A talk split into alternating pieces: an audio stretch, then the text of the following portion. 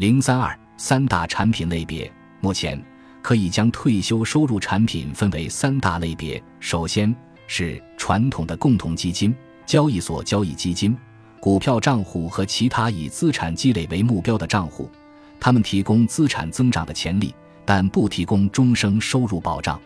人们可以定期出售这些账户中的资产份额来提取养老金收入。人们期望这些基金的收益率高于通胀率。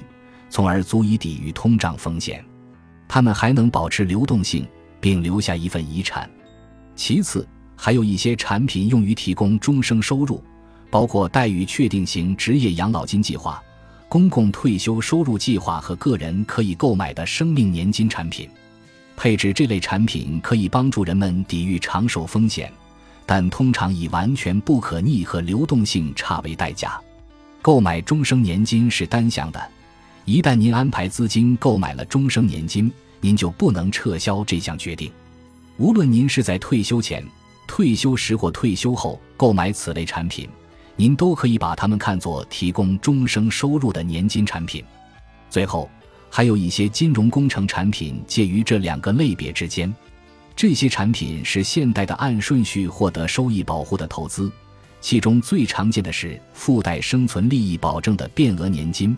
以及附带生存利益保证的固定指数年金，这些产品既提供保证性收入，又会暴露在股市风险中。